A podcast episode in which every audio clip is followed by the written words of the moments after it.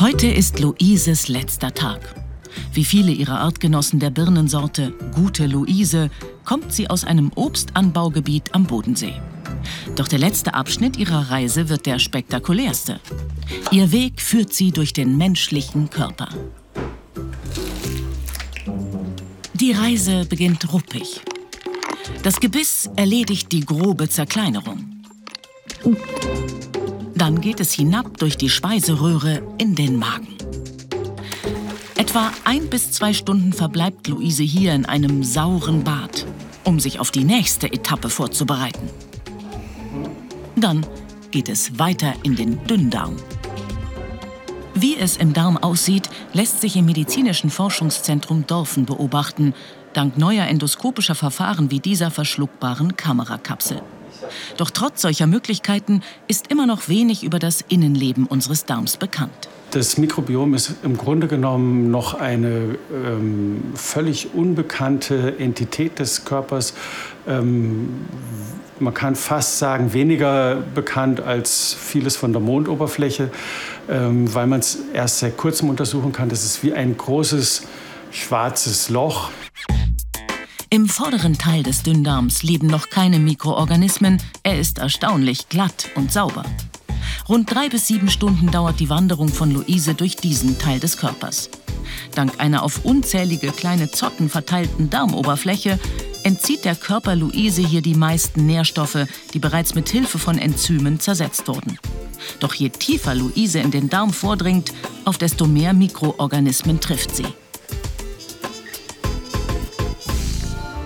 Es sind mehr als 1000 verschiedene Spezies von Viren, Pilzen, vor allem aber Bakterien.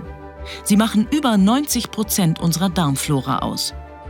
Die Mikroorganismen helfen uns nicht nur bei der Verdauung und unterstützen unser Immunsystem, sie ernähren uns sogar durch ihre Stoffwechselprodukte, etwa bestimmte Vitamine. Bewegung regt die Verdauung an.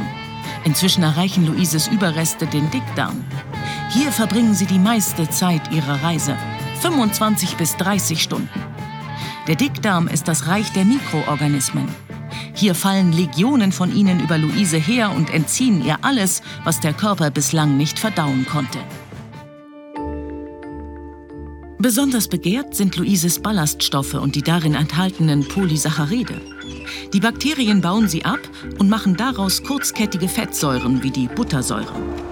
Das darin enthaltene Butyrat können die Zellen im Darm als Energiequelle prima verwerten.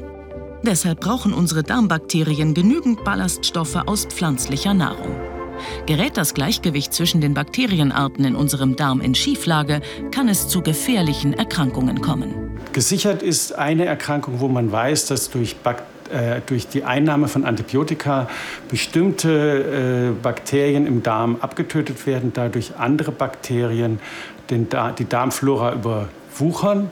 Und das führt zu einer äh, schweren Entzündung des Dickdarms, die nennt sich pseudomembranöse Colitis.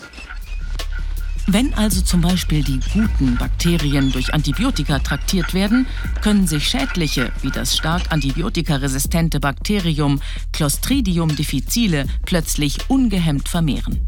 Sie produzieren ein Gift, das die Membran in der Darmwand schädigt, die unseren Körper vor Infektionen schützt.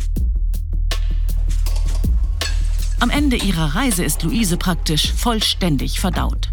Ausgeschieden werden hauptsächlich abgestorbene Darmzellen und Bakterien, keine Pflanzenreste. Besonders ihre Ballaststoffe haben die gute Luise